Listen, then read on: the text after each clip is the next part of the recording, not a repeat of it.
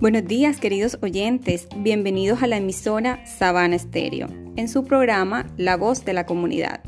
El día de hoy tenemos un tema muy importante para todas las familias con niños, niñas y adolescentes en condición de discapacidad, el cual nos orientará a la ruta para velar por el derecho a la educación de nuestros niños.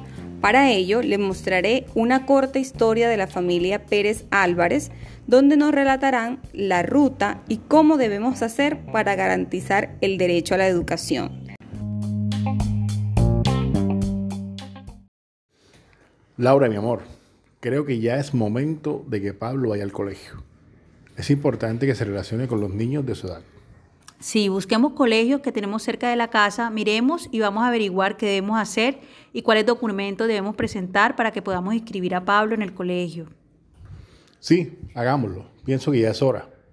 Me causa un poco de temor que lo rechacen y le hagan bullying por su condición, tú sabes. Pero confío en que todo saldrá bien. Rodrigo, estuve investigando y tenemos dos colegios cerca de nuestra casa. Está el Colegio San Juan y está el Colegio Misericordia de Dios, pero el más cerca es el San Juan. Bueno, entonces vayamos al Colegio San Juan y ahí averiguamos qué es lo que tenemos que hacer para inscribir a Pablo para el próximo año. Perfecto. Voy a llevarme los papeles del niño por si los necesitamos y tenerlos a la mano. Buenos días, señorita. Queremos averiguar para matricular a nuestro hijo al colegio.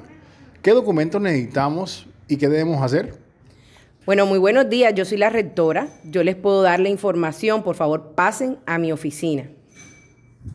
Señorita, nuestro hijo se llama Pablo. Él tiene una discapacidad de movilidad. Él tiene displasia de cadera y utiliza una silla de ruedas para movilizarse. Mm, qué pena. Ahí sí tengo que decirle que no podemos recibirlo. Nosotros no contamos con la infraestructura necesaria para brindarle ese servicio a su hijo. ¿Cómo así, señorita? Si yo conozco casos en donde los niños con discapacidad son recibidos en los colegios, parece que me está vulnerando el derecho a la educación a mi hijo. Mi amor, vámonos y hagamos lo necesario para velar por los derechos de nuestro hijo Pablo. Esto no se puede quedar así. Ahora, vamos inmediatamente a la Secretaría de Educación a denunciar el caso de nuestro hijo. Él tiene derecho a educarse. Sí, tiene razón, no podemos quedarnos de brazos cruzados. Nuestro hijo tiene el derecho igual que todos los niños. Llevemos todos los papeles de nuestro hijo. Esperemos que nos atiendan y nos den toda la ayuda y asesoría en la Secretaría de Educación. Buenos días, queremos reportar el caso de nuestro hijo Pablo, que se le vulneraron el derecho a la educación.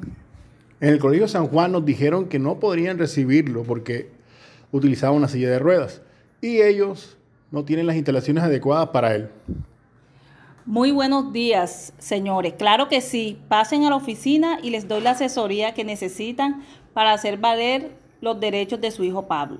El Colegio San Juan no puede vulnerarle los derechos de su hijo. El decreto 1421 de agosto 29 de 2017, donde se reglamenta en el marco de la educación inclusiva la atención educativa a la población con discapacidad. El gobierno nacional dispone de un rubro que se le da a las instituciones para que las instalaciones estén acorde a las necesidades de esta población.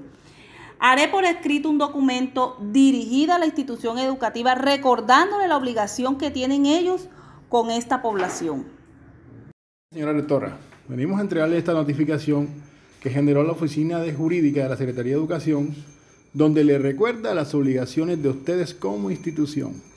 Mm, bueno, les presento a Luisa, ella es nuestra psicoorientadora y a ella podría entregarle toda la documentación de Pablo, incluyendo su certificado de discapacidad para la debida caracterización.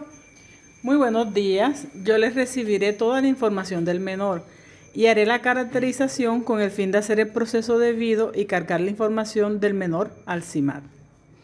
Señoritas, a mí me preocupa que mi hijo sea rechazado por sus compañeros y no reciba la atención debida por parte de los docentes. No se preocupe, señora Laura.